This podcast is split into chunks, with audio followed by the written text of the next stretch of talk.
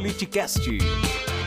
Valdemar começa a cobrar, Valdemar da Costa Neto, né? O boy, presidente nacional do Partido é, Liberal, do PL, começa a cobrar a fatura.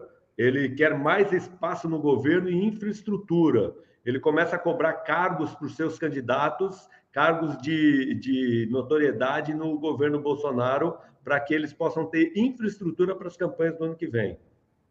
Olha, é, é, tudo na vida tem um preço, né? Tem um desgaste, tem uma ação. E eu acho que por ele ser o presidente do partido do qual acolheu o, o Bolsonaro, que para ele é um risco também, né? Como presidente de um partido nacional, acolher um presidente que só tá que cai na pesquisa, a única pesquisa que ele sobe é naquela pesquisa da bolha dele, né? Então, assim, é um risco. E ele, eu acredito que ele tem sim o direito de ver o que ele vai fazer. Ele pede o que ele quer. Agora eu quero saber se o candidato a presidente da República, atual presidente, vai oferecer.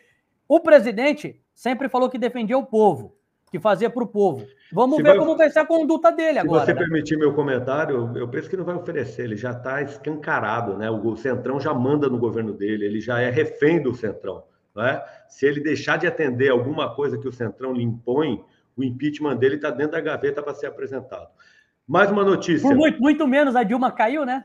Foi um tropeçãozinho por muito menos, pô. Na verdade, caiu por uma pedalada fiscal que hoje eles estão institucionalizando e, e colocando dentro da Constituição, né? É, o dela é. foi pequenininho, perto do que está fluindo. Perto do tá que está sendo feito, eu concordo com você.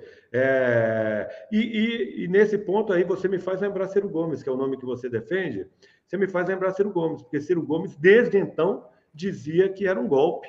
Ele foi coerente com aquilo que, é, mesmo sendo adversário do PT, já na última eleição, ele ele foi coerente dizendo que era um golpe. Hoje, se algum de nós tinha dúvida se era um golpe, fica evidenciado que, que é, o governo Bolsonaro está fazendo as, a prática é, é, é, é, multiplicada por 100 vezes, dando a, a, a PEC do, do calote, é, institucionalizando a, as pedaladas fiscais, enfim, uma verdadeira vergonha. Você acompanha ao vivo pelo YouTube ou pelo Twitch. Siga nosso Instagram e saiba na frente quem irá participar da conversa. Arroba politicast__br